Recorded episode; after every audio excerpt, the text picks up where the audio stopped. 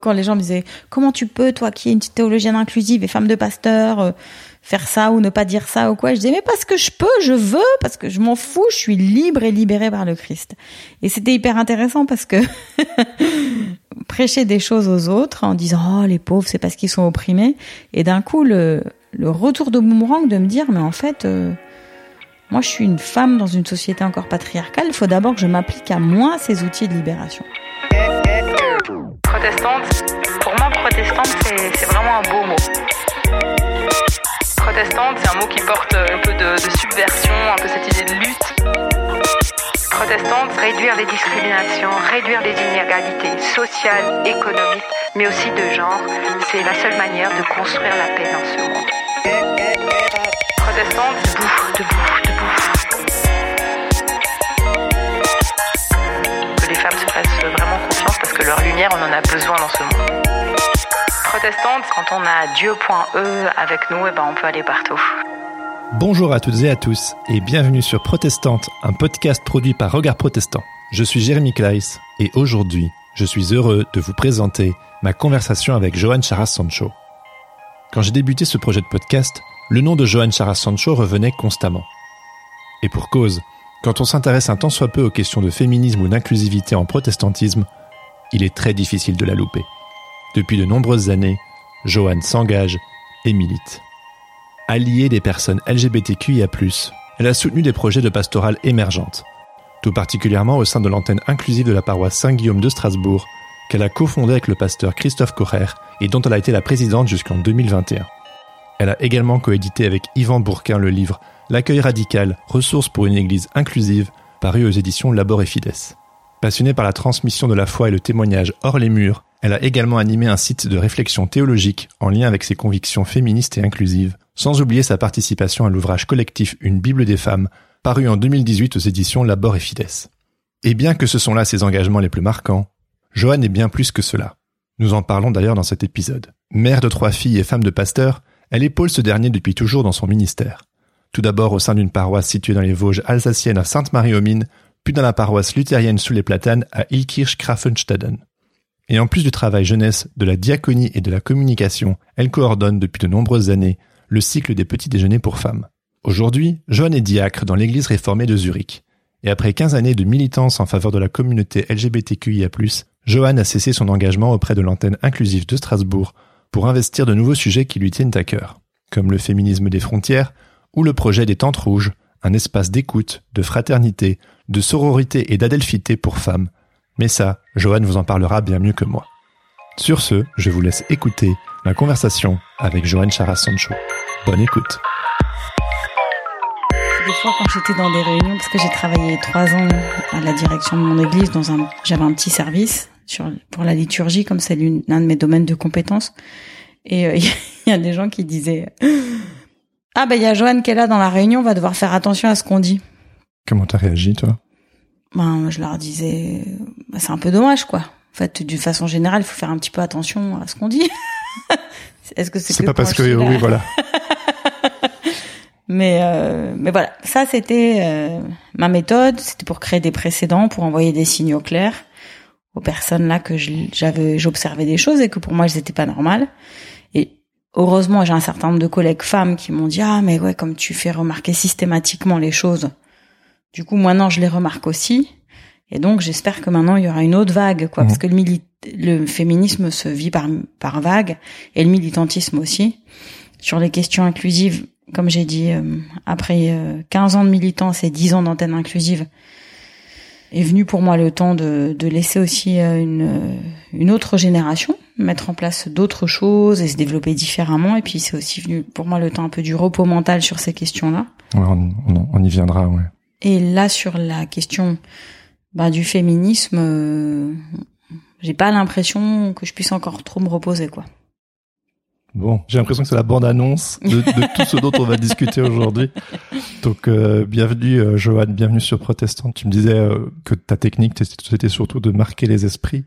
Moi, euh, on m'a tellement parlé de toi, du coup, je suis content de pouvoir te croiser aujourd'hui. Quand je me suis penché sur les, questions d'inclusivité ou de féminisme, évidemment que ton nom revenait à chaque fois.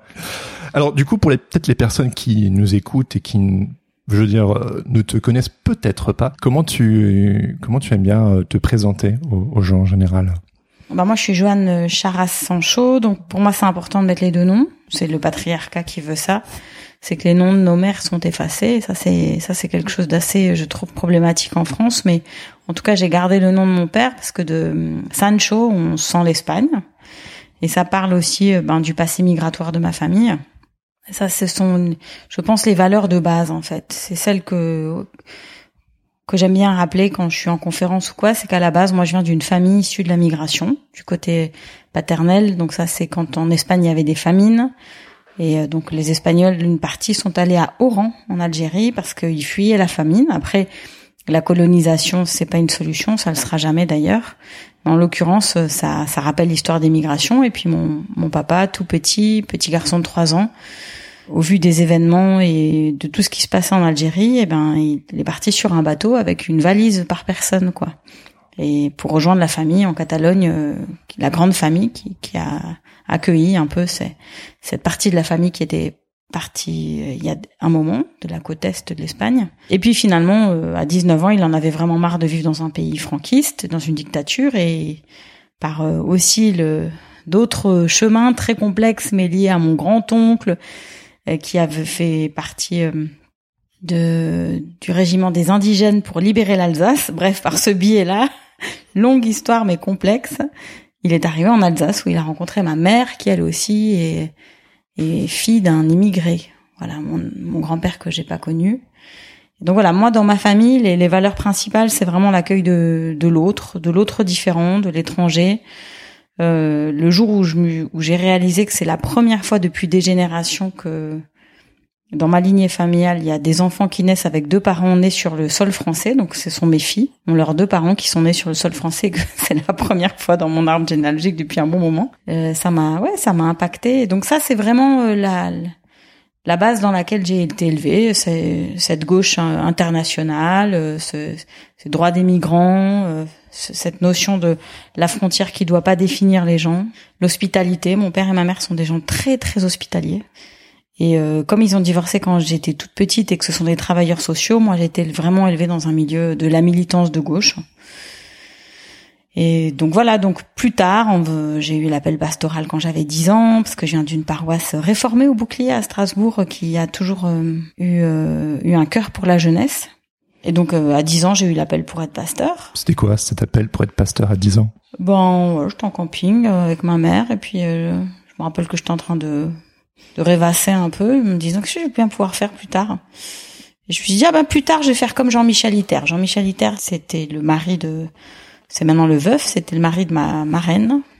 Et c'était un pasteur qui avait choisi de plus exercer en paroisse et, et qui s'occupait d'un centre d'accueil de jeunes à Strasbourg où ma mère m'emmenait manger régulièrement au milieu, euh, au milieu de toutes sortes de personnes, qui pouvaient d'ailleurs tout à fait euh, se préparer un, un joint à côté de moi. Enfin bref, c'était pas, c'était pas un endroit super safe, hein, mais on était dans les années 80-90 et et moi je voilà, je voyais cette ce couple qui était un très grand cœur, ma marraine, son mari, et je me dis ouais ouais ça c'est bien ça, c'est bien être pasteur, c'est bien parce que tu t'accueilles les autres, même les même les autres très très différents.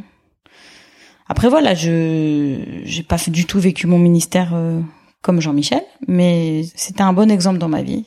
En fait, moi j'ai eu des bons exemples de pasteurs dans ma vie, mais il n'y avait pas de femmes.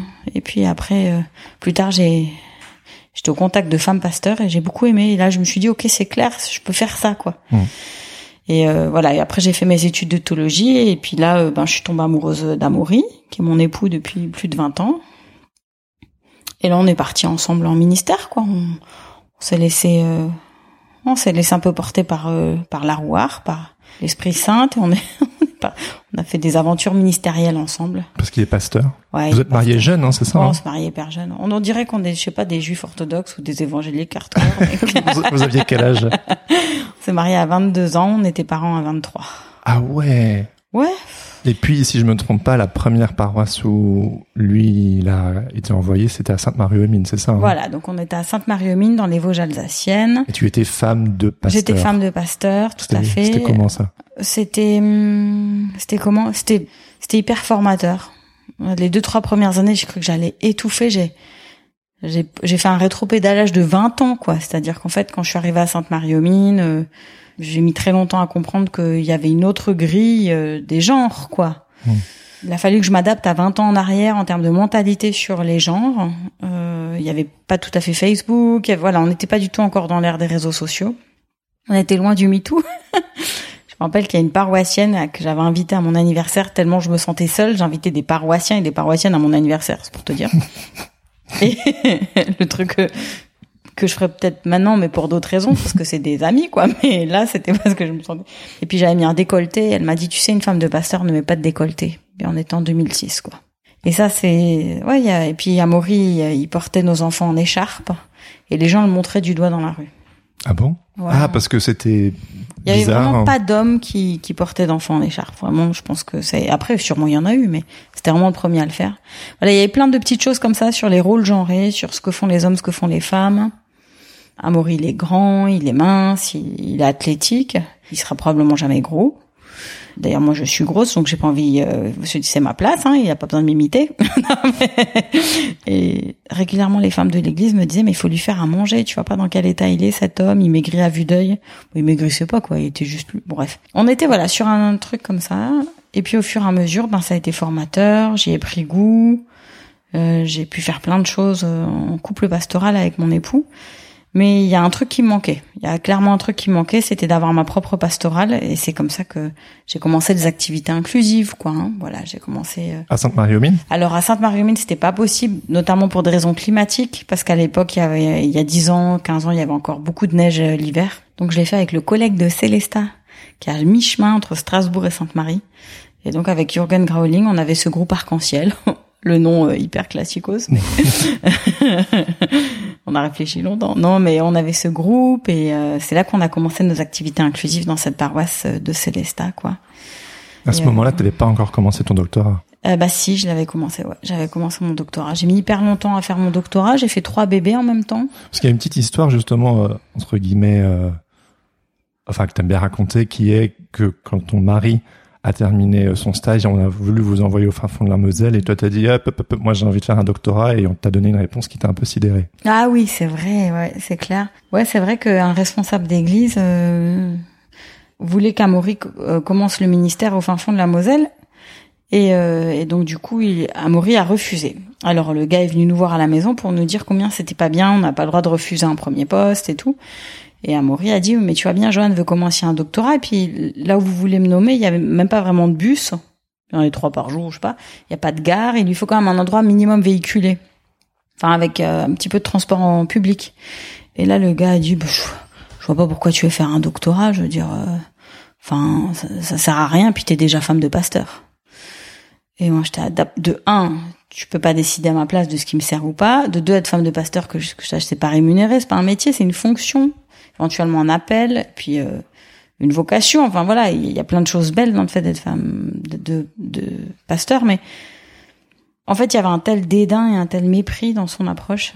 Oui, en gros, faut que tu t'occupes de tes gosses, quoi. Ouais, c'était, euh, t'auras déjà assez de boulot avec tes gosses, t'es déjà femme de pasteur. Si après tu veux être pasteur, t'as pas besoin d'un doctorat, quoi. Bah c'est vrai, il avait raison. euh, c'est vrai, hein, avoir euh, trois enfants, être femme de pasteur, ça peut remplir euh, des journées, des nuits complètement. Mais euh, ce que ce que nous enseigne le féminisme matérialiste, c'est qu'il faut justement toujours, quelle que soit la, difficulté, il faut essayer d'être autonome en tant que femme. Et pour être autonome, il faut s'autodéterminer. Et, euh, et donc une femme, elle peut pas juste partir du principe que bien que ce, ce serait chouette que ce soit comme ça, mais on peut pas parce que on n'a pas les structures de la société pour nous. On peut pas partir du principe que bon ben on fait le partage des choses. Moi, je m'occupe des enfants et tout, et l'homme me porte à manger, et ma vie va être belle. Non, ta vie elle va être moche parce que le jour où le gars il se désintéresse de toi, ben tu te retrouves avec rien. Puisqu'on peut pas faire confiance au patriarcat, il faut toujours être autonome dans ce patriarcat, quoi. C'est ça le féminisme matérialiste Le féminisme autonome? matérialiste, c'est effectivement le l'autonomie euh, économique des femmes. Mais très bien expliqué, hein, mieux que ce que j'explique là, mais c'est de dire que le système étant là, il faut être autonome dans le système. Donc après, tu te lances malgré Ouais. tout dans des études de théologie. Voilà, parce que euh, Elisabeth Parmentier, euh, qui a été toujours, euh, ouais, qui a vraiment été toujours une mentor euh, très bienveillante, m'a dit, écoutez, Joanne, on, on va tout faire pour que vous ayez la bourse de recherche, Comme ça, au moins pendant trois ans, vous êtes un peu à l'abri, quoi. J'ai eu la bourse de recherche, donc euh, bon, j'ai pas foutu grand chose pendant trois ans parce que j'avais que des bébés, mais on a pu mettre de côté, on a pu s'en sortir, voilà, on a pu lancer notre vie de famille. Et après, j'ai et après ça, j'ai encore mis presque six ans de plus, donc presque neuf ans, Ah ouais. ouais, pour conclure mon doctorat. Donc euh, ouais, ça c'était un, c'était un gros défi, mais j'y tenais beaucoup. J'y tenais beaucoup parce que j'a- j'avais besoin de, j'avais besoin de sentir que que j'avais de la valeur, quoi, que j'étais pas juste mère et femme de pasteur. Et d'ailleurs, c'est pour ça qu'en 2012, j'ai postulé à la centrale de littérature chrétienne francophone pour en être la secrétaire générale, ce qui veut rien dire parce qu'une secrétaire générale, normalement, ça veut dire qu'elle a des secrétaires exécutifs. C'est un titre un peu honorifique pour dire qu'il faut que tu fasses tout. Donc, euh, j'ai repris euh, le ministère d'un d'un pasteur pionnier là-dessus, Daniel Bach, qui avait été en Afrique plusieurs fois et qui s'était rendu compte que les écoles bibliques n'avaient même pas des bibles, en fait. Euh, donc là, ici, euh, l'enregistrement se fait à l'Alliance biblique, Biblio, tout ça. C'est est on est entouré euh, d'anciennes bibles. Ouais. Et puis, on pourrait se croire dans, dans une vieille école biblique aussi au fin fond euh, de l'Afrique. Ici, c'est bien parce que c'est des bibles qui sont préservées.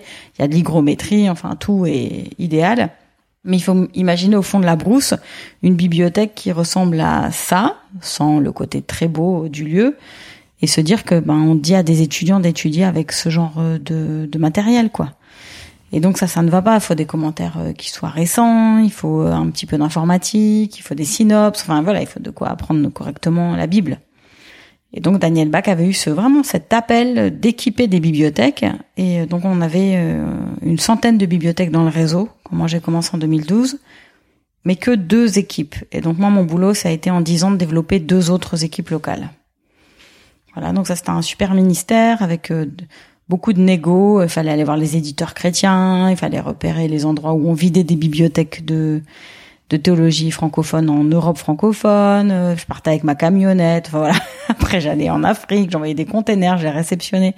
Voilà, une vie assez aventureuse, une vie euh, et où je défendais toujours cette conviction qui m'est chère, qui est que la théologie c'est un lieu pluraliste. Et euh, donc euh, moi je mettais toujours aussi euh, des ouvrages au moins ouverts au féminisme, théologie féministe, au moins ouverts à la pluralité théologique. Voilà, j'ai j'ai essayé d'équiper aussi les bibliothèques dans la mesure de ce que les gens aient souhaité ou étaient d'accord d'absorber, parce que il s'agit pas de faire de l'ingérence, là pareil, il s'agit pas de faire du postcolonialisme. Il s'agit d'expliquer pourquoi c'est important qu'une bibliothèque soit plurielle et pluraliste. Donc voilà, on était sur ce créneau-là, et j'ai eu beaucoup de bonheur, beaucoup de bonheur, et, et puis tu sais, ça a énormément renouvelé mon féminisme aussi. C'est vrai? Comment ça?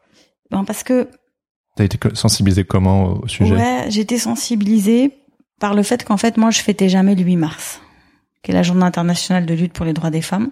J'ai, en fait, j'avais suivi la société qui a invisibilisé le 8 mars euh, une fois que les, les pionnières du, du mouvement de libération euh, de la femme, donc euh, du MLF, s'étaient fatiguées de la lutte, étaient mortes, voilà.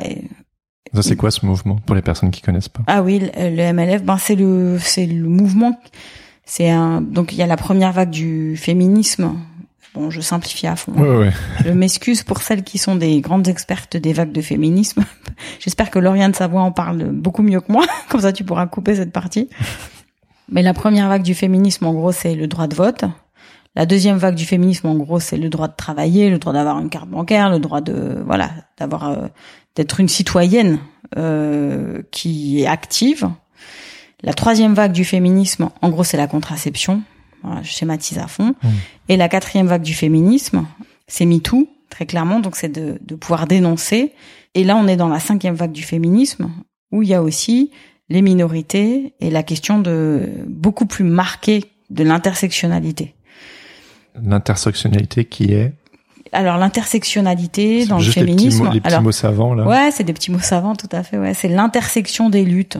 Et c'est vrai que moi, c'est à l'heure actuelle ce qui me renouvelle le plus dans mon approche.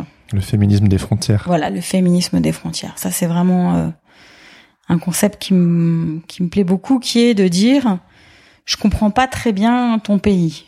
Voilà, ton ton féminisme à toi. Je comprends pas tout à fait bien. Par exemple, euh, euh, comment ça s'appelle? Les tradwives, les traditional wives. Maintenant qu'on a sur les réseaux sociaux des meufs qui ont été à l'école et tout, qui savent lire, écrire, utiliser Internet et qui s'habillent comme des nanas des années 50 et euh, qui font à manger des trucs à leur mari toute la journée, qui passent l'aspirateur, euh, qui se pomponnent avant qu'elle rentre, et qui lui massent les pieds. Moi, je comprends pas le concept. Hein. Franchement, ça me fait pas. Mais euh, je vois qu'elles le font. Elles s'autodéterminent. Elles le font de façon volontaire. Elles choisissent leur asservissement, comme moi, je peux choisir parfois le mien. Et surtout, elles choisissent euh, à quel endroit elles veulent mettre leur énergie, comment est-ce qu'elles veulent vivre leur vie. Elles estiment que comme ça, elles n'ont pas à travailler à l'extérieur, qu'elles peuvent rester à l'intérieur. Elles font peut-être du contenu YouTube, elles génèrent peut-être des sous comme ça. Je sais pas. Elles ont, elles font leur choix. Pareil avec les femmes voilées. Alors les femmes voilées en Iran, c'est un autre sujet. Il n'y a pas de choix là-bas. Mais les femmes voilées en Europe, ben, la majorité d'entre elles, si elles se voilent, c'est qu'elles le choisissent. J'ai pas moi, euh, je peux en penser ce que je veux dans ma tête, tout comme je pense aussi ce que je veux dans ma tête des meufs qui mettent des hauts talons. Enfin, je pense plein de choses dans- entre mes deux oreilles, mais j'ai pas à décider, à déterminer que ces femmes-là elles sont plus asservies que moi. En fait, le patriarcat c'est le patriarcat, hein, donc euh, et donc l'intersectionnalité c'est de dire je me je me place à la frontière et, euh, et je te tends la main, voilà. Et euh, si- Pour qu'on se comprenne mieux. Ouais, pour qu'on se comprenne, qu'on s'observe et qu'on sache aussi que ben j'ai une plage chez toi et t'as une plage chez moi, quoi. Mais j'ai pas j'ai pas à énoncer euh, j'ai pas à énoncer de, de jugement sur euh, comment toi tu négocies ta place de femme là maintenant dans la société avec ce que t'as, tes besoins et tes ressources. Qu'est-ce qui t'a amené à cette réflexion-là? Tu qu'on remontera encore un petit peu en arrière euh, dans ton histoire avec les différentes choses euh, pour lesquelles tu t'es battu. Mais ça, c'est vraiment ce qui t'intéresse là maintenant Ouais, qui- ben moi je pense que un temps j'étais un peu en relation par exemple, mais pas qu'avec Alain, mais avec Anan Karimi, euh, qui est euh, donc une maît- maîtresse de conférence à l'université de Strasbourg, une sociologue, et elle réfléchissait à l'empouvoirment des femmes euh, voilées, quels étaient leurs euh, leurs leviers d'empouvoirment. Empowerment, un autre mot savant. Et ça m'avait euh, frappé parce que je m'étais dit, mais en fait, euh, d'associer les deux choses, voilà, d'asso- d'associer femmes voilées et empouvoirment. Et d'ailleurs, elle a sorti un bouquin qui résume sa thèse, qui est euh, Les femmes voilées sont-elles des femmes? Voilà, mais ça c'est un, slogan féministe.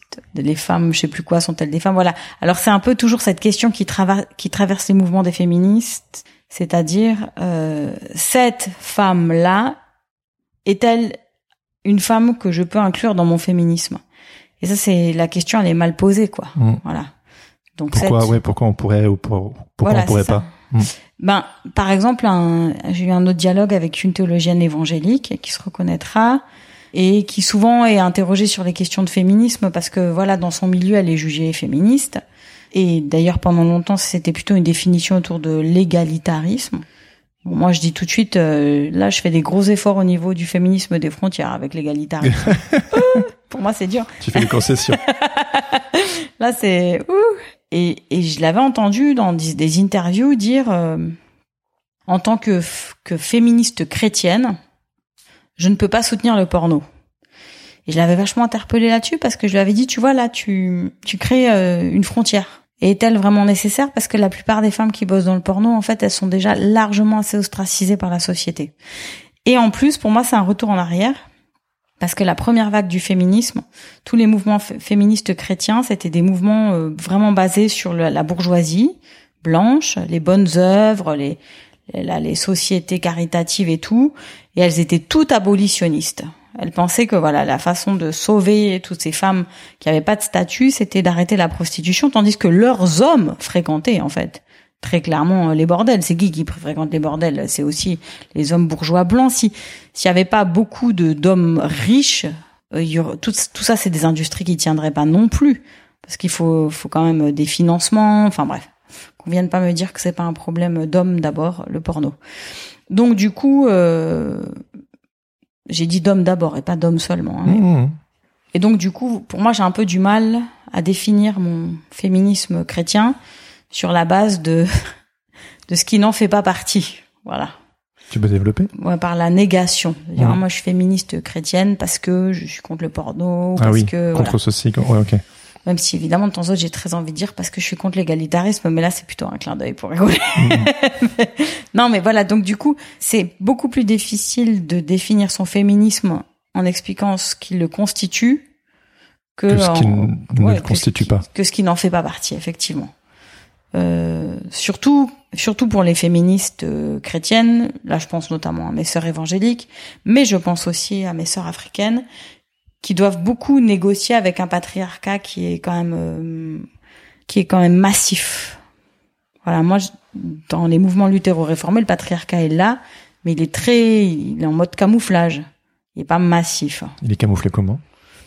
Bah, il est camouflé dans le fait, euh, par exemple, euh, qu'on te dit, mais tout le monde peut se présenter euh, dans les postes de pasteur à tel ou tel endroit. hein. Toutes les candidatures peuvent être reçues, ou bien, euh, enfin, tout le monde peut se présenter, euh, peut candidater comme pour être présidente. Ou théoriquement, on a les mêmes chances que les hommes.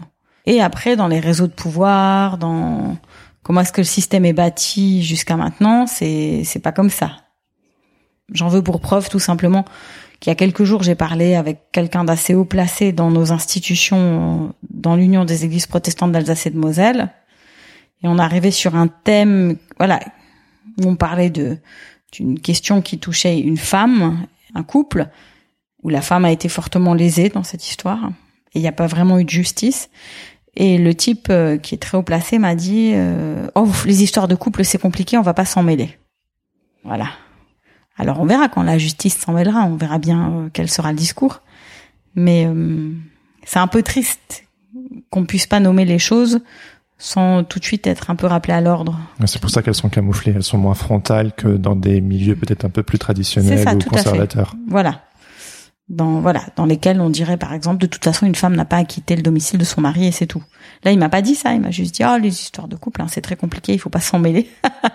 c'est pas juste un couple. C'est d'abord c'est des sœurs et frères, ensuite c'est une femme qui attend justice, après il- là on parle de pasteur, enfin voilà. Mm. C'est une façon de Je t'ai entendu dire euh, sur un podcast aussi, je crois que c'était Dieu.e, je suis plus sûr. Euh, ouais, tu disais euh, que l'égalité, elle n'est pas acquise parce que les femmes sont devenues euh, pasteurs il y a 70 ans. L'égalité, euh, c'est juste le point de départ. Je veux dire, maintenant, il y a tout à faire. Oui, oui, c'est vrai. Il y a tout à faire, mais il y aurait beaucoup de choses à faire, mais il faut pas que j'oublie au passage qu'il y a beaucoup de femmes qui ont, qui se sentent pas encore tout à fait euh, sécurisées, qui se sentent pas tout à fait légitimes non plus. Il y a un plafond, euh, ce qu'on appelle euh, en sociologie le plafond de vitrail, quoi. Il y a un plafond de vitrail qui fait que pour un certain nombre euh, de femmes, de collègues, il faudrait pas qu'on aille trop vite non plus parce qu'elles elles sont pas sûres de pouvoir assumer tout ce que ça veut dire derrière. Et comment toi, tu l'as vécu, ça? Ben moi je prends souvent la tangente en fait. Ma méthode à moi, je peux pas vraiment la recommander aux autres parce que moi je prends la tangente. Mais ça veut dire quoi? Bon, moi je pars pas en paroisse directement, je fais un travail missionnaire pendant dix ans. Après, euh, quand je suis insatisfaite de ce qu'on me propose dans mon union, je pars euh, servir dans une paroisse à Zurich. Enfin, moi je prends la tangente en fait. Je- je- Pourquoi tu fais ça, tu crois? Ben parce que je, je veux garder ma liberté en fait. Je veux garder ma liberté et que justement je je sais que je serais profondément malheureuse si je me crée pas un espace dans lequel je puisse continuer mes réflexions, ma militance, à interpeller les autres, euh, à vivre un certain nombre de d'expériences ouais, et de et justement de, de de pouvoir être un peu la frondeuse parce que j'ai pas trop de loyauté. J'ai pas des j'ai pas des j'ai pas des loyautés qui m'obligent quoi. Voilà. Hmm. Bien sûr, quand t'es pasteur de paroisse, t'as des loyautés qui t'obligent, c'est lo- c'est logique. T'as un conseil à satisfaire, t'as as tes collègues du consistoire, de l'inspection, t'as une direction d'église, voilà, c'est tout à fait normal. Moi là, je suis un peu en freelance à Zurich, je suis employée par la paroisse directement. T'es diacre, hein, c'est Ouais, ça je suis hein diacre, j'ai un 50%. On me donne un certain nombre de tâches que je fais. Une fois que j'ai fait mes tâches, je peux aller faire d'autres choses. Ils ont pas de regard dessus, en fait, puisque j'ai un 50%. Ce que je disais à propos de l'Afrique, et je voudrais pas oublier de le dire, c'est que quand je suis allée en Afrique, j'ai découvert partout les pagnes du 8 mars. Et je me suis dit, Pé- pétard, c'est vrai, ma mère, elle, elle fêtait le 8 mars avec ses copines. MLF, beaucoup de lesbiennes. Et en France, on n'en fait plus grand chose, quoi. On voyait passer des fois des trucs qu'il y avait 10% de réduction sur les culottes euh, pour la journée de la femme. Bon, tu parles d'une militance, quoi. Oh, genre des culottes. De préférence des culottes, hein, que moi je peux pas porter, des trucs avec des dentelles qui, qui grattent. Enfin, c'est insupportable. Du coup, on voit bien que c'est pas du tout pour nous, en fait. C'est pour l'homme. C'est ce qu'on appelle le male gaze, quoi, Mmh. le regard des hommes. Mhm. Et du coup, cette journée euh, du 8 mars étant transformée en une journée encore euh, du male gaze, qui est là pour favoriser l'homme et pas pour émanciper la femme, euh, je me suis dit, c'est quand même fou qu'en Afrique, ils en aient fait une journée d'église. C'est-à-dire que là, il y a un concept. Alors, euh, je pense qu'une fois de plus, c'est les femmes qui s'occupent des femmes. Enfin, c'est déjà un bon début. Elles se préparent un repas. Il y a une fête à l'église. Il y a des fleurs. Tout le monde porte son pagne. Et ce jour-là, euh, les hommes n'arrêtent pas de dire aux femmes joyeuses fêtes. Alors, on n'est pas sur euh, du féminisme cinquième vague. Hein, mais on est sur un autre féminisme, une autre modalité du féminisme, une autre histoire du féminisme. C'est pas du féminisme blanc, c'est pas du féminisme occidental, c'est pas du féminisme postmoderne, mais c'est une autre façon aussi de d'encourager la sororité. Voilà, en fait, moi, ce que j'ai redécouvert fortement en Afrique et qui m'émeut encore quand j'y pense, c'est la sororité. Euh, c'est pas partout, et quand je dis l'Afrique, on dirait que je parle d'un seul pays. Moi, j'ai été dans les pays francophones, d'Afrique de l'Ouest, centrale et un peu Afrique de l'Est, et Madagascar. Donc ça, c'est les endroits où j'ai passé du temps et où j'ai noué des amitiés profondes, où j'ai vécu dans des familles, où j'ai beaucoup été en brousse. Voilà, j'ai pas été dans des grands hôtels euh, des capitales euh, africaines, bien que ça a l'air aussi cool de faire ça, mais c'était pas l'objet de mon ministère. Et donc euh, du coup, progressivement, je me suis posé la question. Voilà, je me suis dit, mais qu'est-ce que nous, en Église, on propose comme espace de sororité aux femmes? Et en fait, on n'en propose plus parce que comme il y a des femmes pasteurs, bénies soient-elles, on se dit que ben ça y est, il y a déjà assez de trucs pour les femmes. Moi, j'ai commencé à faire des petits déjeuners pour femmes déjà en 2009, et ça, j'ai copié les évangéliques très clairement. C'était pas un truc très répandu chez les luthéros réformés, même s'il y en a toujours eu un peu de ci de là, parce que j'étais dans ce milieu Sainte-Marie aux Mines où je voyais que les femmes elles, elles, elles étaient beaucoup encouragées à, à, essayer de plaire aux hommes, pas plaire dans le sens euh, séduction, mais dans le sens se conformer en fait. Et je trouvais que dans la paroisse, elles étaient toujours en rivalité et qu'elles avaient peu d'espace de repos. Donc j'ai commencé ces petits déjeuners pour femmes en 2009 et d'ailleurs le projet se poursuit encore maintenant. Tu le coordonnes encore toujours? Ah non du tout, non, non. On a quitté Sainte-Marie-aux-Mines il y a sept ans, mais il y a encore des fois des petits déjeuners pour femmes. Donc c'est qu'il y a encore un peu de demande. Euh, et après, dans la paroisse où on sert avec mon mari actuellement à Ilkirch Grafenstaden, j'ai repris ce qui existait déjà, donc des petits déjeuners, et j'ai un petit peu euh, rendu ça plus régulier et tout.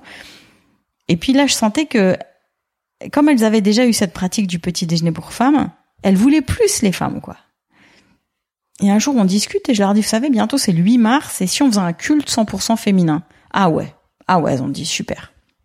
Donc, euh, 2019, on a fait notre premier culte 100% féminin pour le 8 mars. Ah, que en 2019, en ouais, fait. Que en 2019. on est arrivé à 2000, euh, rentrée 2016. On a fait deux, trois ans de petit déj pour femmes et après on s'est lancé euh, dans les cultes 100% féminins. 2020, malgré le Covid, on a réussi à faire notre culte 100% féminin. Même 2021, on a réussi à faire notre culte 100% féminin. 2022, 2023. Voilà, là, ça, c'est un truc qui, euh, qui fait du bien à tout le monde et qui pose des questions intéressantes en paroisse, euh, puisque il y a quand même toujours euh, l'un ou l'autre qui vient dire mais pourquoi euh, ça s'appelle 100% féminin? Est-ce que ça veut dire que les hommes sont pas acceptés Des questions qu'on pose jamais à propos des hommes. Hein. Mmh. Là, bon, oui, bah. bien sûr. Ouais. Mais c'est super parce que tous les ans, du coup, il y a d'autres femmes qui répondent à leur façon, et puis on on essaie d'être créative. Et ça, c'est, euh... ouais, je crois que c'est ma plus grande joie féministe chrétienne de ouais des dernières années. Et ça m'a redonné du courage et de, l'élan et de l'allant pour euh, m'autoriser à rêver ce que je veux faire depuis cinq ans et qu'a lancé Carolina Costa avant moi. On avait eu un échange à ce sujet il y a cinq ans, je crois. C'est les tentes rouges. Et là, pareil, c'est cette notion de sororité, le fait d'être, donc il y a fraternité d'un côté, sororité de l'autre, adelphité, qui est donc euh, pour les, tous les genres. Et donc là, on a, on a lancé notre, notre mouvement de, de tente rouge. On a eu une première tente rouge au mois de juin. Donc c'est quoi les tentes rouges pour ceux qui connaissent pas Ouais, alors les tentes rouges, il y a un bouquin d'Anita Diamond qui était sorti qui s'appelle La tente rouge ou la fille de Jacob. Et donc c'est l'histoire de Dina. Alors l'histoire de Dina, c'est une histoire qui est effroyable dans la Bible. Hein. T'en parles dans ta participation au livre Une Bible Voilà. des femmes. C'est ça. On- Donc euh, c'est une histoire effroyable. Je mets un très grand trigger warning là, mais c'est c'est une histoire biblique. Donc la fille de Jacob, donc il a eu des fils et une fille, et la seule dont on sache le prénom c'est elle Dina, et elle a été élevée euh, avec ses mères et co-mères, enfin les co-épouses, les esclaves de son père. Et c'est pas tout simple, hein. euh, les femmes de Jacob, il y a beaucoup de rivalité, malheureusement. Dans cette cellule familiale agrandie, de polygamie.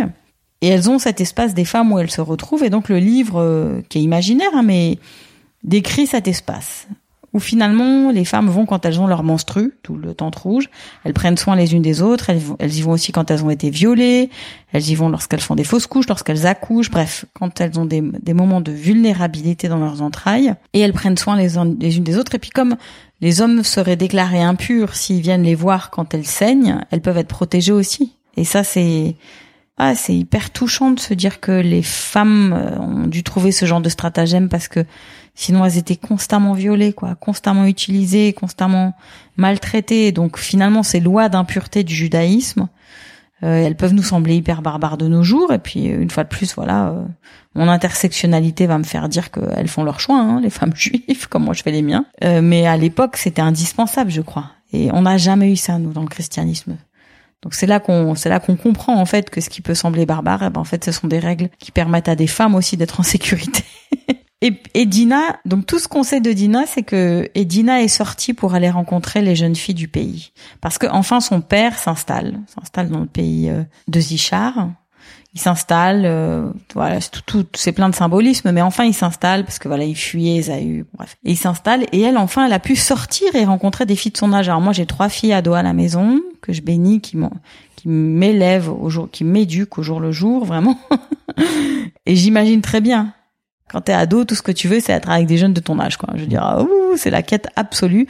Après, euh, tu peux avoir un profil neuroatypique et tout, et puis pas avoir envie de te mélanger à tout le monde, mais disons, 80% euh, des ados, tout ce qu'ils veulent, c'est être avec d'autres ados, même si c'est pour s'embrouiller du début à la fin. Et donc, elle est sortie pour aller voir les jeunes filles de son pays.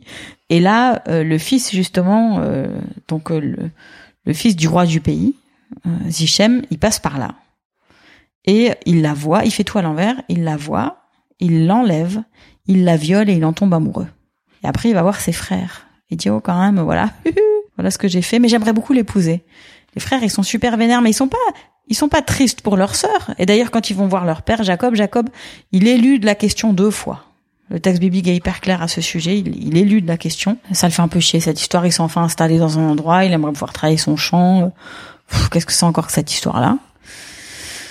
Et donc, eux, ils, ils trouvent un petit stratagème. sûrement, ils devaient être très fiers d'eux, de même, et ils se sont dit bon, ben, on va on va faire une négo. On va faire une négo, ils ont dit bah écoute, pas de problème, tu auras notre sœur, mais si tu te circoncis, donc là on parle d'un truc un peu désertique et tout, hein, euh, on parle de ça fait je sais pas 4000 ans quoi.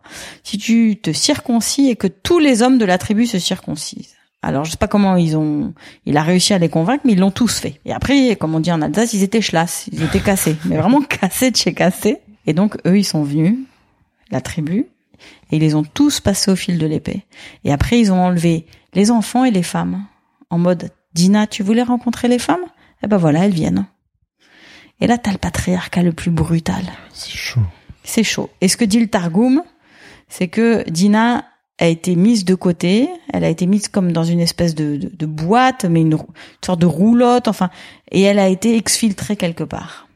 Donc voilà, c'est un peu le, la morale de l'histoire, c'est tu veux sortir pour aller t'émanciper, rencontrer d'autres femmes, eh ben tu vas voir ce qui va arriver à ces femmes-là, et en plus après on te remet à ta place. Voilà, donc ça, ça c'est un peu l'idée de, on a besoin de temps rouge quoi. On a besoin d'espace où on puisse parler.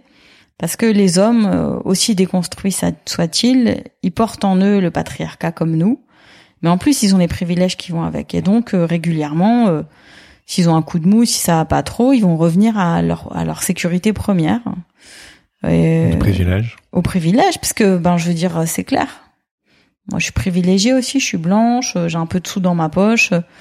Moi j'aime bien pouvoir continuer à polluer la planète en m'achetant un Starbucks de temps en temps c'est nul, faut pas le faire, mais comme j'ai la possibilité de le faire et que j'ai soif, ben, je me dis, euh, bah ouais, pourquoi je ferais un effort supplémentaire hein oh, J'ai oublié ma gourde à la maison, vous voulez que je fasse comment? True story, hein, t'es arrivé avec un Starbucks. voilà, donc le truc c'est c'est ça, c'est c'est la, la, difficulté d'avoir des privilèges, je la comprends très bien quoi. Vraiment, je la comprends très bien. Et, et c'est la raison pour laquelle ce projet de Tente Rouge, c'est un projet euh, qu'on porte. On est quatre à, la porter, à, le, à porter le projet. L'idée, c'est d'aller dans différentes églises de l'Union des églises protestantes d'Alsace et de Moselle, peut-être quatre fois par an, peut-être cinq fois, peut-être plus, on verra, on est bénévole, on n'a pas de financement, et, d'offrir des espaces comme ça, des espaces qualitatifs pour les femmes, dans des lieux qui sont identifiés comme des églises et de pouvoir parler de sujets en lien avec notre foi aussi. Et du coup, ça se passe comment? Alors euh, bon, moi je pense que je suis allée voir comment elles font à Genève, je suis allée voir comment elles font à Lausanne. Il y a voilà, il y a plusieurs modalités, mais l'idée c'est d'abord quand tu arrives, il y a un espace de, de bien-être, de soins. Donc nous on a fait un coin où tu peux te servir une petite coupelle avec des trucs à manger. euh, Tu peux te faire un tatouage féministe. La prochaine fois on proposera des massages des mains. À Genève, elle propose une bénédiction, euh, elle, te bénissent quoi quand t'arrives euh, avec une petite onction d'huile. Voilà. Donc déjà il y a un truc où on te dit, euh, on t'accueille véritablement. Et puis après, euh, on se met en cercle dans un espace avec du rouge. Léa s'est occupée de tendre des tentures. Enfin voilà, on a fait un truc euh, joli. Et puis à la croix, tout ça. C'est à Strasbourg, ça. hein Ouais, nous on a fait dans la banlieue euh, à la Méno parce que la pasteur Ulrike nous a accueillis. Et puis on a une invitée qui nous présente un sujet. Donc bon, voilà, d'abord on ouvre, on se présente, on rappelle le cadre, parler en jeu, blabla. Mais bon, la plupart des meufs qui viennent là, elles sont très au courant. hein. On n'a pas besoin d'en faire des tonnes. Et puis après, euh, notre invitée du jour, elle développe un sujet, quoi. Là, c'était la solidarité entre femmes, euh, les- comment créer de la sororité. Puis après, euh, chacune, on a un caillou et quand tu veux prendre la parole, tu prends ton caillou. Et puis les facilitatrices qui sont dans le groupe, quand t'as fini de parler, elle te dit euh, ta parole est précieuse. Voilà. Et, au fur et à mesure, il y a un truc qui s'installe, quoi. Un truc qui s'installe parce qu'il n'y a pas de débat, en fait. Moi, j'adore le débat. Je suis la première à vouloir débattre, mais là, c'est des lieux où on, on accueille juste la parole des femmes. Et une femme sur deux a pleuré, hein, très clairement, parce que on dépose là des trucs lourds, quoi. Des trucs en lien avec nos entrailles, des trucs en lien avec nos mecs, des trucs en lien ou avec nos amours, des trucs en lien avec euh, notre travail, des trucs en lien avec euh, notre vie de foi, nos discriminations. Voilà. Donc du coup, euh, pour moi, c'est hyper important d'avoir des espaces comme ça qui sont en non mixité choisie. Et euh, fun fact ou pas, alors on a fait une, belle affiche pour cet événement et on nous, il y a des collègues qui m'ont dit, euh, donc je l'ai mis sur mon Facebook, qui lui est regardé pour l'instant, je sais pas combien de temps encore, et mon, mon Insta aussi. Et des collègues ont dit ah mais tu devrais l'envoyer à l'UEPAL comme ça a lieu dans un bâtiment d'église de l'UEPAL. Je dis oh bah ok. Et le retour qui m'a été fait du service com euh, de l'UEPAL, c'est hum, c'est que ce sont des termes incompréhensibles. Donc on a mis que c'était trans inclusif et en non mixité choisie. Alors je leur ai fait remarquer euh, que de mon point de vue c'est très clair, trans inclusif c'est qu'on accueille des personnes trans, en non mixité choisie c'est qu'on reste entre femmes pour un truc qui s'appelle Tente rouge cercle de femmes. Je dis ouais mais bon tu vois la moyenne d'âge de l'UEPAL, j'ai dit oui mais justement des événements comme celui-là, c'est pas fait pour toucher le mec blanc de plus 70 ans. Donc s'il comprend pas, c'est pas très grave. C'est pas un événement qui lui est adressé. On fait pas ça pour lui. Et c'est souvent ça la difficulté en église, c'est qu'en fait, on a hérité ça aussi de la pensée euh, universaliste française, c'est-à-dire que l'Académie française, elle se croit universaliste sans réaliser du tout son billet et générationnel et de classe et d'âge. Mmh. En fait, il y a énormément de, choses dans l'union d'église dont je suis issue, mais c'est valable ailleurs, hein, où euh, il ou elle se croit universel, alors qu'en fait, ils sont complètement euh, enfermés dans les codes de leur génération et de leur classe sociale. Mais euh, comme ils sont une grosse minorité ou une petite majorité à être d'accord, bah du coup, ils ont l'impression que c'est universel. Mais sur les questions du féminisme ou sur les questions du- des droits des minorités, normalement notre richesse, mais c'est difficile, hein, c'est notre diversité. Et notre diversité, ça veut dire qu'on va avoir des approches très très différentes des différents sujets. Comment tu as commencé à t'intéresser euh, à ces sujets euh, en rapport avec l'inclusivité, la diversité? Parce que pour les personnes qui te connaissent bien, c'est aussi euh, au cœur de, tout ton, de toute ta militance, de toutes ces années. Ouais, ça a longtemps été ma carte de visite, effectivement. Euh, je souhaite plus que ce soit le cas parce que je veux vraiment laisser de la place pour les personnes euh, plus jeunes, directement concernées. Moi, je suis amoureuse d'un homme depuis euh, 22 ans. Je suis pas concernée par euh, par les discriminations liées à une vie non hétérosexuelle. Donc, euh, c'est une parole que que j'ai aimé porter, que j'ai aimé défendre, que j'ai aimé étudier d'un point de vue théologique et biblique. Mais je souhaite plus être la personne de référence pour ça. Quel regard tu portes du coup sur ces 15 années? Alors, euh, ben pour moi, c'était 15 années euh, qui m'ont. euh, Parce que bon, on peut le préciser, hein, tu as fondé la l'antenne inclusive à Strasbourg, tu as beaucoup euh, œuvré pour euh, la communauté LGBTQIA+, tu as dirigé le livre L'accueil radical, tu as fondé le livre pardon, le, le site internet qui l'accompagnait. Donc, euh, et là, tu tournes une page. Ouais, je tourne une donc, page. Ouais. Donc, sans forcément devenir exhaustif sur tout ton parcours, quel regard tu portes un peu sur sur ces 15 dernières années dans dans ces milieux-là? Ben moi, c'est 15 années où euh, où il y a eu beaucoup d'adrénaline. Voilà, moi je c'était 15 années d'adrénaline, c'était 15 années euh, à 100 à l'heure, c'était 15 années euh, tout le temps à écrire, à militer, à aller à des manifs, être dans être créa, à rencontrer des gens, à faire beaucoup d'accompagnements pastoraux.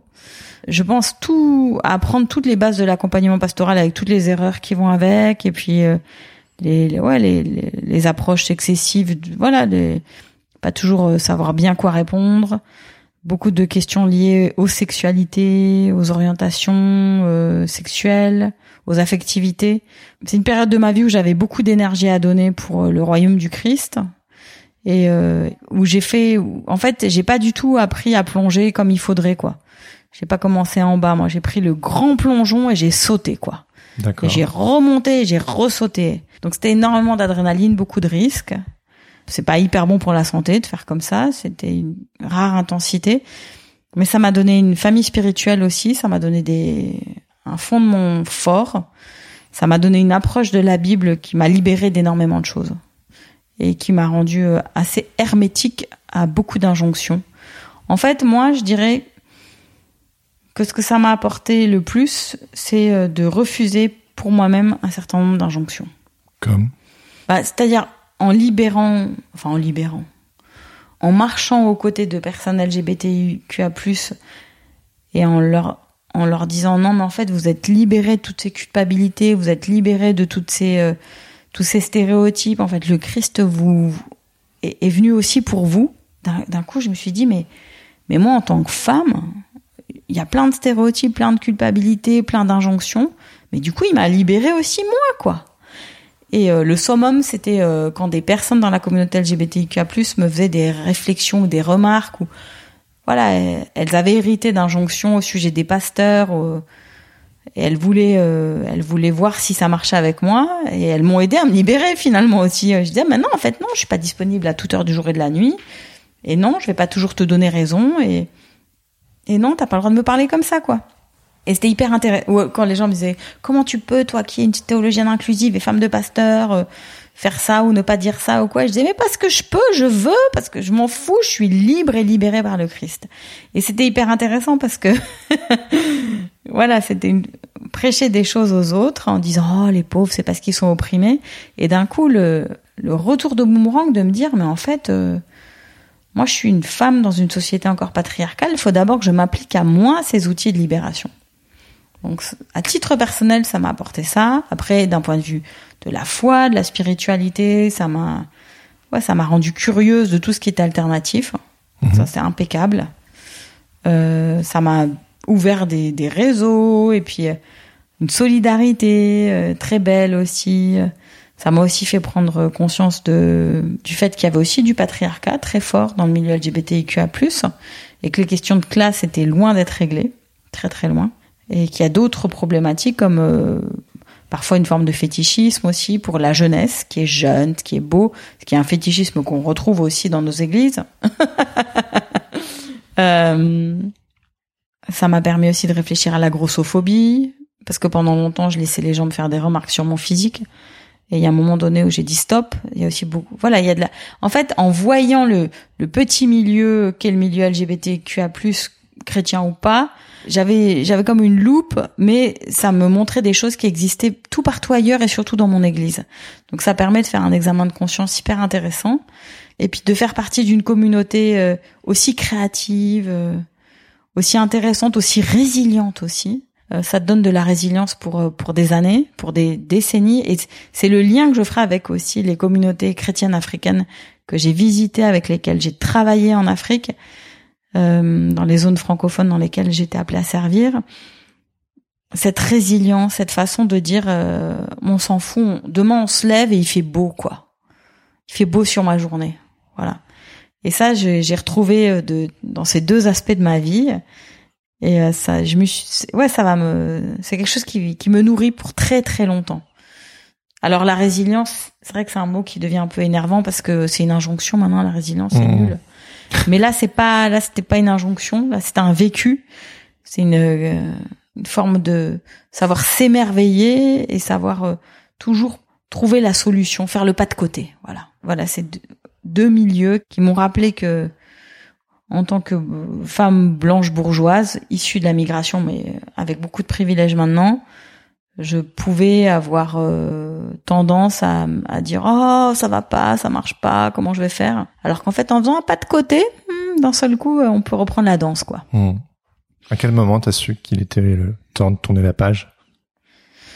Ben il y a deux ans quand j'ai été appelée à servir à Zurich pour rejoindre mon collègue avec qui j'avais fondé l'antenne inclusive en plus. Donc, euh, je me suis dit bon ben voilà, c'est le moment de quitter la présidence de l'antenne. Donc j'ai quitté la présidence de l'antenne et je pensais que c'était bon. Il y a un nouveau euh, collègue qui a été nommé, mais il faut reconnaître qu'on sortait de la crise Covid et patati et patata et plein d'autres choses encore. Et donc du coup, euh, à l'une ou l'autre reprise, j'ai posé la question au comité de l'antenne est-ce que je j'arrête maintenant?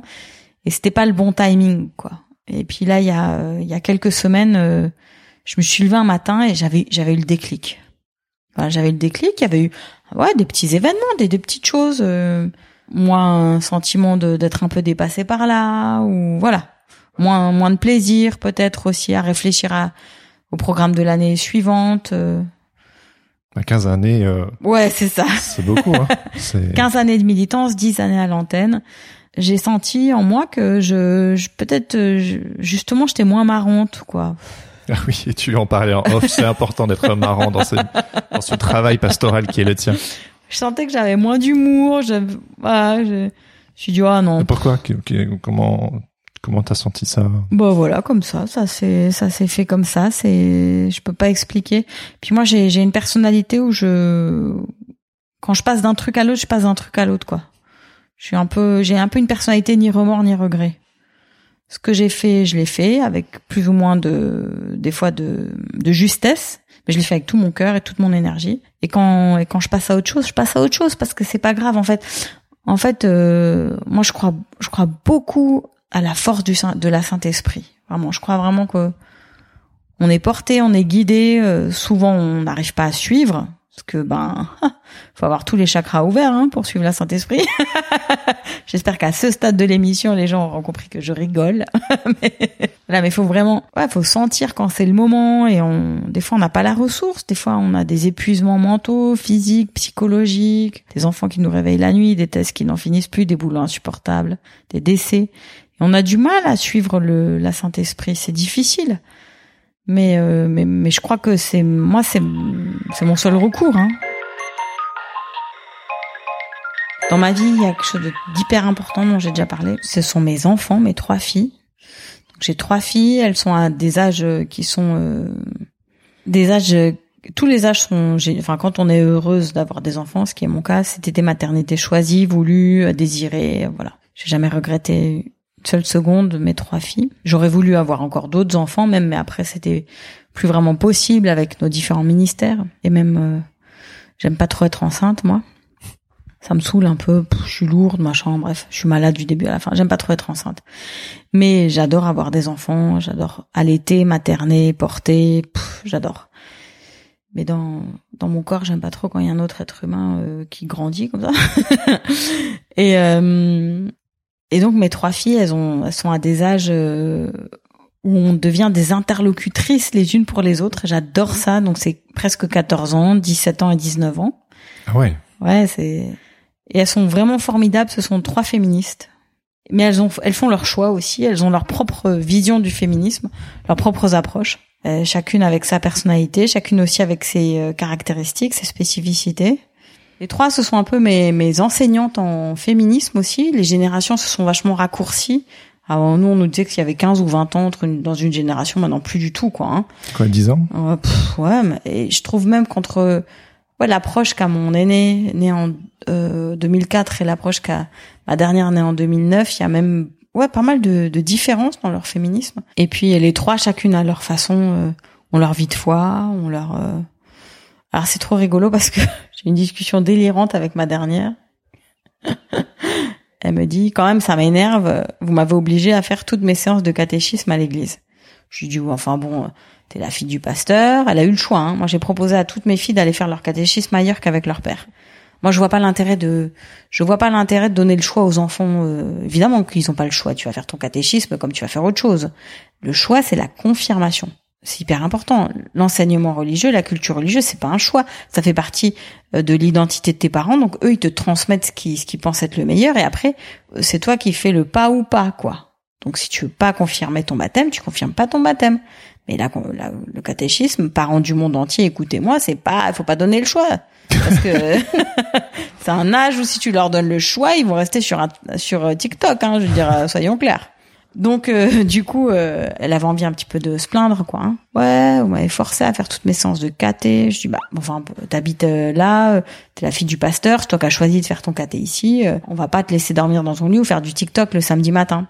Elle dit ouais mais il y a d'autres filles, ils adorent comparer à cet âge-là. Il y a d'autres filles, vous l'avez rien dit alors qu'ils sont pas venus à toute leur séance de caté. J'ai dit on n'est pas les parents hein, de ces filles-là donc. Et je lui dis pourquoi toi tu vas faire quoi avec tes enfants? Tu vas pas leur faire faire le catéchisme? Elle me dit bah évidemment que si. Ils vont évidemment faire leur catéchisme. Simplement moi, bah des fois quand ils voudront pas y aller, bah je les autoriserai pas comme vous. Ça m'a fait trop rigoler, quoi. La grosse rébellion, tu vois. Ça va. voilà, donc on, on, est on est sur ce truc-là dans, dans notre famille. On a élevé nos enfants Bible à la main, beaucoup de louanges. On aime beaucoup chanter en famille. On aime beaucoup chanter les chants évangéliques de louanges et tout. Des fois, mon mari il enlève deux trois trucs quand il trouve ça un peu trop euh, moralisant ou quoi. Je me rappelle, je sais plus, il y avait une fois quelqu'un qui avait dit il faut suivre tes voix et il l'avait changé en euh, nous aimons suivre tes voix ou un truc comme ça. on était plus dans l'injonction. Ouais, voilà, le désir. A des fois, on change un peu des trucs parce que franchement, que la Bible soit pleine d'injonctions, vu que c'est un langage de l'époque, je veux bien, mais maintenant, quand on, ah, écrit de la louange, c'est un peu crétin de reproduire des injonctions qui. C'est au cœur de ton travail aussi, le travail d'écriture inclusive et de, réécriture. Hyper important de réécrire les choses. L'autodétermination aussi, c'est hyper important. Donc moi, j'ai toujours dit à mes filles, euh, vos amours, c'est vos amours, quoi si vous tombez amoureux, amoureuse de, quelqu'un euh, du même genre, euh, d'un autre genre, euh, d'un troisième genre, vos amours, c'est vos amours, quoi. Et vos sexualités, c'est vos sexualités aussi, quoi. Simplement, pour moi, il n'y a pas d'intérêt d'avoir une vie sexuelle avant 16 ans parce que j'ai lu des trucs super sérieux sur le développement neurologique du cerveau. Et ça m'a convaincu que avant 16 ans, c'est ridicule de faire l'amour, en fait parce que il y a plein de choses qui vont t'échapper, tu vas pas trop savoir ce que tu fais. En plus, il y a une différence d'âge, il y a toujours le risque d'être sous emprise. Donc moi je leur ai dit de mon point de vue, on fait pas l'amour avant 16 ans. De préférence, on attend 18, c'est mieux d'être majeur aux yeux de la loi, comme ça moi euh, j'ai pas trop à m'en mêler. Et dans tous les cas, 16, 17, 18, parce que avant 16, il y a pas, c'est tout de mon point de vue. Euh, il y a trois règles hyper importantes. Alors j'en ai même parlé dans le journal paroissial de Zurich et ça a été apprécié. Donc moi mes trois règles d'éducation chrétienne à la sexualité, mesdames et messieurs, je vais vous les livrer maintenant. bon, d'abord évidemment, il faut qu'il y ait du désir. C'est vrai que je le formule pas assez, mais c'est une amie, une diacre chrétienne, Gwendoline, qui m'a dit mais il faut qu'il y ait du désir. Oui, alors d'accord. Si on arrive à la sexualité, euh, surtout entre mineurs, euh, dans une relation amoureuse, il évidemment il y a du, je souhaite qu'il y ait du désir. Enfin, je leur souhaite même si j'ai pas envie de me mêler trop de leurs désirs, je trouve ça un peu dégueulasse, mais voilà, il y a le désir évidemment qui fait qu'on se pose la question de la découverte des corps. Euh, si ça fait partie, bah, cet âge-là, souvent ça fait partie un peu du truc. Et puis après, ben il faut faire des examens médicaux. Donc ça faire des examens médicaux, ça demande beaucoup de dialogue. Donc là, on arrive à la question du dialogue. Donc euh, moi, c'est ce que mes filles, euh, enfin celles qui sont concernées, ont fait. Donc euh, tu vas faire des examens médicaux, ceci, cela. J'en ai même une qui avait fait une grande liste de questions au planning familial, qui s'est pointée au planning familial. Il paraît que c'est un gentil monsieur qui était là, qui avait jamais vu ça de sa vie, parce que elle était là. Bon alors, j'ai une troisième question à vous poser. Donc, euh, donc voilà, on est dans le dialogue à fond. Après, on est dans l'hygiène. Ça fait partie aussi de la question des tests, ça fait partie de l'hygiène des corps. Et si tout le monde n'est pas attentif, eh ben voilà, il y a, y a toujours quelqu'un qui qui va choper quelque chose. Et donc moi, ça c'est mon principe en fait, c'est que si t'es pas carré euh, sur euh, ces choses-là, voilà, ton corps, c'est le, c'est le temple de l'esprit de Dieu. Dieu t'a créé du début à la fin, tu es une merveille. Et si dans ta vie sexuelle t'as pas des principes forts pour en prendre soin et de ta vie sexuelle et de ta vie affective et du corps qui qui permet toutes ces belles explorations, eh ben il y a quelqu'un qui va en payer le prix. Voilà, ou c'est toi ou c'est quelqu'un d'autre. voilà. Et pour moi, ça vaut, ça vaut pas du tout la peine de dire à des jeunes qui ont les hormones en feu, de leur dire ou ne fais rien. Enfin, de, en fait, ça vaut rien de leur dire ne fais rien, parce qu'en fait, quand tu leur dis ne fais rien, ce que tu es en train de leur dire, c'est ne te fais pas choper. Hmm. Or, ne te fais pas choper, dans le monde des MST, eh ben, ça veut juste dire mettre en danger son enfant. Hmm. Donc c'est ridicule pour moi. Voilà. Il s'agit pas d'encourager les jeunes à la sexualité, puisque de toute façon toute la société les y encourage, donc on n'a pas grand chose à faire. Mais il s'agit de dire je sais de quoi il s'agit et voilà quel est euh, ce que je te propose. Voilà, voilà le, contrat que je te propose parce que je suis chrétienne, je crois que Dieu veut qu'on vive des belles choses, mais qu'on soit aussi source de bénédiction pour le monde. Et ta sexualité va forcément, comme tous les autres aspects de ta vie, eh ben, avoir un, un impact sur la vie d'autrui. Avec la différence quand tu es une femme, si tu es fertile, en plus, ben tu, tu portes une responsabilité supplémentaire qui est pas cool, hein. Je veux dire, je- quand t'as 16 ans, t'as pas envie de penser à ça, mais qui est une réalité. Si tes filles écoutent cette interview, qu'est-ce que tu aimerais leur dire? Ben, j'aimerais leur dire euh, qu'elle euh, que chacune à sa façon, elle elle me redonne espoir à, à peu près tout quoi. Voilà. Et que quand très clairement quand, quand moi-même je sais plus très bien euh, dans quelle étagère, je, je les regarde les trois ou je les écoute ou je les lis et je me dis bon, dans ma vie, vraiment ce qui m'inspire le plus, ben ce sont mes filles. Elles sont ultra inspirantes quoi. Voilà. Qu'aimerais-tu dire aux femmes qui écouteront euh, ton épisode? Ben, j'aimerais leur dire, euh, d'abord, bah, très certainement, elles, ont un impact hyper grand sur d'autres personnes dans leur vie. Très certainement, elles prennent soin d'autres personnes, plus qu'elles qu'elles ne s'en rendent compte. Qu'elles ont dépassé sûrement beaucoup d'obstacles. Que si elles commencent à en faire la liste, euh, ce serait ou réjouissant ou déprimant, ça dépend. Mais que moi, je suis sûre qu'elles ont déjà dépassé beaucoup d'obstacles et et ben que qu'elles prennent soin d'elles-mêmes, qu'elles se posent aussi, qu'elles s'autorisent des, petits plaisirs, ouais, qu'elles se permettent de, se dire que à un moment donné, elles ont plus à prouver parce qu'elles ce qu'elles font c'est déjà formidable. Celles qui ont des enfants, celles qui en ont pas, celles qui ont fait des longues études, celles qui en ont pas fait des longues, elles ont tout un impact et elles sont toutes importantes. Et qu'elles oublient pas aussi qu'on si elles ont des privilèges, qu'elles oublient pas que tout le monde les a pas, et si elles ont pas de privilèges, qu'elles renoncent pas parce que on les partage. Il faut qu'on les partage ces privilèges et, et j'espère qu'on les partagera de plus en plus quoi. Et qu'aimerais-tu dire aux hommes qui écouteront éventuellement ton épisode? Bon, déjà s'il y a des hommes qui sont arrivés au bout de l'épisode, J'espère. euh, bah c'est cool, c'est c'est que ils sont ouverts à l'autre moitié de l'humanité. Qu'est-ce que j'aurais à dire aux hommes bah, Ce que j'aurais à dire aux hommes, c'est demander aux femmes autour de vous comment elles vivent les choses, quelle est la dernière discrimination qu'elles ont subie, si elles se sentent en sécurité quand elles marchent la nuit seules dans la rue, si elles ont peur de perdre leur boulot parce que quelqu'un de plus jeune va arriver. Ouais, comment elles se sentent quand elles ont leurs règles. Si elles ont besoin d'aide pour quelque chose. Voilà, que les hommes entrent un peu plus en empathie, en résonance avec les vécus des femmes dont elles parlent pas beaucoup parce qu'elles ont l'impression que ben ça intéresse pas grand monde. Qu'évoque pour toi le mot protestante Ah ben pour moi protestante c'est c'est vraiment un beau mot. Parce que c'est vrai que ouais, quand j'entends protestante, j'entends possibilité du pastorat aux femmes, j'entends femme des réformateurs, j'entends euh, suffragette ou suffragiste. J'entends euh, ouais toutes les femmes missionnaires et deux missionnaires. J'entends beaucoup de, de foi, beaucoup d'élan, beaucoup de courage. Beaucoup de, femmes qui ont créé des précédents et qui m'ont permis à moi d'être qui je suis là maintenant. Et ça, j'en, J'en suis extrêmement reconnaissante parce que euh, elles ont ouvert un passage et, ce passage-là, quand même, il, il, est, il est bien dégagé, quoi. Vraiment bien dégagé. Elles ont fait un énorme boulot et j'en suis très reconnaissante. C'était ma conversation avec Johan Charas Sancho. Un grand merci à Johan pour son temps, sa passion et son énergie. Si cette conversation vous a interpellé, n'hésitez pas à le lui dire, à vous rapprocher de l'antenne inclusive de Strasbourg ou à vous procurer les livres L'accueil radical, ressources pour une église inclusive ou une Bible des femmes, tous deux parus aux éditions Labor et Fides.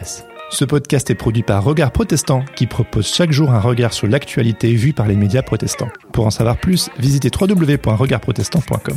Si cet épisode vous a plu, n'hésitez pas à le partager avec vos amis, à mettre 5 étoiles sur Apple Podcast ou à laisser un commentaire sur Spotify. Ça aide vraiment le podcast à se faire connaître de plus en plus. Vous pouvez également m'écrire pour me faire part de vos retours ou me faire des suggestions d'invités sur le compte Instagram at protestante-du-bas podcast. Vous retrouverez toutes les informations dans les notes de cet épisode.